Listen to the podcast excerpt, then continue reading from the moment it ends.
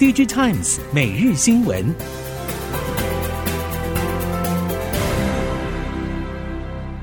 听众朋友们好，欢迎收听 DigiTimes 每日新闻，我是翁方月，现在为您提供今天的科技产业新闻重点。首先带您关心。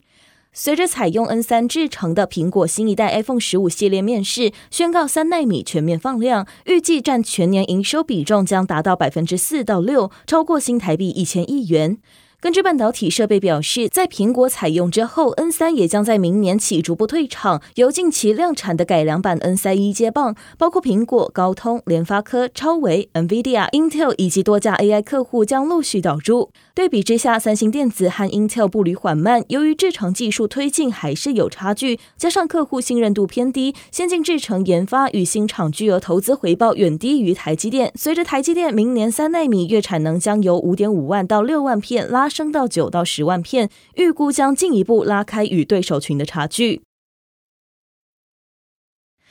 低迷不振的手机供应链是否终于迎来曙光？半导体封测供应链传出，从十月开始，手机系统大厂终于开始有明确的库存回补动作，锁定像是联发科等一线手机 SOC 业者的旧款晶片备货。测试场像是金源店、测试界面的雍智等接获备战指示，准备好测试机台与负载板等测试制据因应。市场则估计将先观察中国双十一和欧美年底旺季等销售状况。Android 阵营渴望走出最差的谷底。手机销售衰退持续深底，但随着机体的涨价行情启动以及年底备货需求，手机品牌业者陆续回补库存。虽然进入第四季后半的备货高峰进入尾声，但市场预期明年手机市场将有望重回成长曲线，单机搭载 DRAM 以及 NAND Flash 储存容量都可望扩大。供应链传出受到减产效应影响，机体的现货价格从八到九月快速调涨，上游原厂频频试出风声，尤其是成熟制成的产能供给减少之后，将出现供给不足的缺口，驱使多家手机品牌业者第三季的备货意愿转趋积极。手机成长趋缓，众厂积极拥抱折叠设计。供应链指出，折叠产品有三个特色，让品牌客户趋之若鹜。首先是出货动能强劲，完全不受景气与产品成熟与否影响。其次是生命周期长，再者则是售价有比较强的延续力。散热模组厂旗宏关系企业富士达是专注于折叠产品的轴承厂。富士达董事长黄祖模指出，手机饱受景气影响，销售数量萎缩，但折叠机需求强劲。以富士达为例，已经有六条生产线，但还是供不应求，已经新建一条产线，预计十二月量产。iPhone 十五在九月中旬登场，也让消费电子产业低迷的二零二三年恢复些许生机。大立光第三季合并营收虽然摆脱第二季的低谷表现，显现难得一见的年月双增局面，但毛利率却比市场预期来得低。不过，值得庆幸的是，大立光董事长林恩平表示，如今看到高阶机种卖得比之前预期好一些，而镜头升级的趋势是否能够让手机品牌的信心增加？林恩平则认为，光学是由领头羊出现带领价格的话，产业内就会跟随，品牌端对于高阶兴趣会比以往再更积极一点，而跟第二。季相比，高阶的内对焦镜头比较多人在问。正值产业传统旺季，虽然整体产业情形并不像往年热络，但 IC 通路业者观察部分应用领域伴随库存调整持续，上下游库存已经逐渐恢复正常水位，唯独终端需求还是不强劲。不过近期手机备货力道持续，以及车用和资料中心等应用前景看好之下，IC 通路业者第三季营收表现不俗。为了应应三 C 应用领域终端市场疲弱的情况，通路业者持续提高新兴应用别占比。随着车用和工控等领域市场成长，安驰积极切入车用、电力电网、储能与能源采集等新应用市场，提高产品线的应用范围以及完整度。继推出世界第一款物流智慧电子纸标签之后，日商爱欧集团再度与元泰科技合作，在智慧设备检测系统上搭载彩色电子纸笔记本，预期明年四月在日本电子制造大厂中导入，成为全球首发。I.O 集团是凸版控股株式会社旗下公司，有鉴于企业面临减少碳排放，在工厂中提供永续解决方案的重要性不断增加，开发出新的智慧设备检测系统，可以将原本以纸张形式存在的操作手册、说明文件、检测格式等表单，发送到彩色电子纸笔记本中，作业人员再将检测结果写入电子纸笔记本内，并发送回主系统。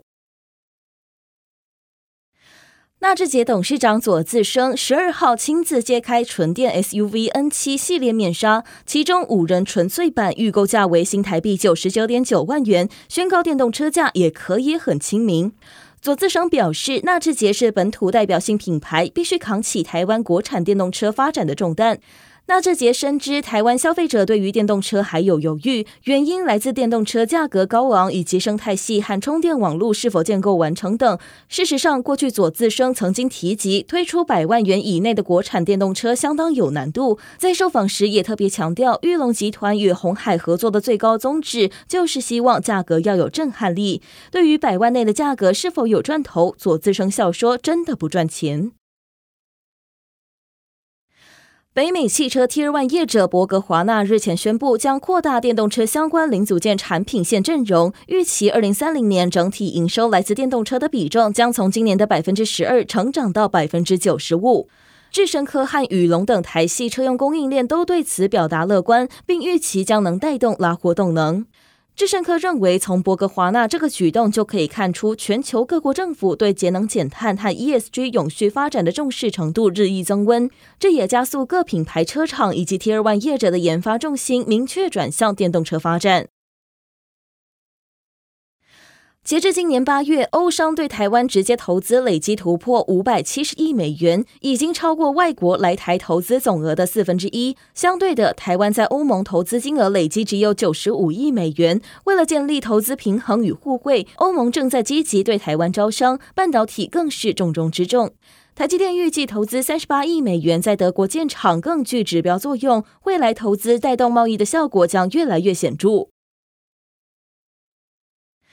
二零二三台湾创新技术博览会十二号开展，根据主办单位表示，已经创下历届最大规模，不止台湾本土集结产学研精锐，更有二十三国厂商与会，显见台湾充沛的创新研发能量已经获得全球肯定，也是未来投资重镇。不过，经济部长王美花也表示，研发成果最后必须要能够贡献到产业。他以本届展会亮点之一的软硬组织整合编纺人工韧带举例，其透过结合特殊复材与陶瓷取代。传统聚酯材料不但展现更高韧性，更将一条在纺织业可能只有新台币二十元价值的纺织带变成八万元的衣材，是医疗与纺织产业跨界研发的最佳示范。未来也期盼台湾科专计划透过创博会引进更多国际交流，扩大将技术输出海外的机会。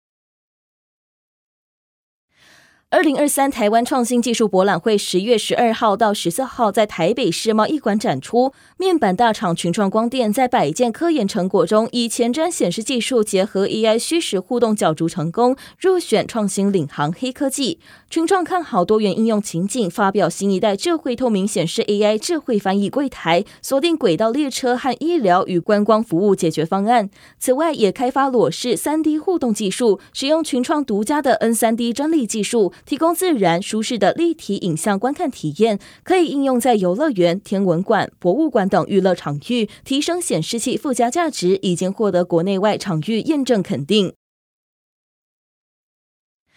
同样带您关心，在今年的台湾创新技术博览会，瑞昱副总经理暨发言人黄一伟在论坛上指出，现今 IC 设计产业充满许多挑战，但多数环节和过去并没有太大的差别。不过，软体在 IC 设计中的重要性正在与日俱增。这里指的并不是 EDA 工具等软体，而是放在晶片解决方案中的软体。黄一伟直言，现在每一个硬体工程师周围都需要许多软体以及系统工程师协作，才能打造出符合市场以及客户需求的产品。软体已然成为晶片解决方案竞争力的决定性因素。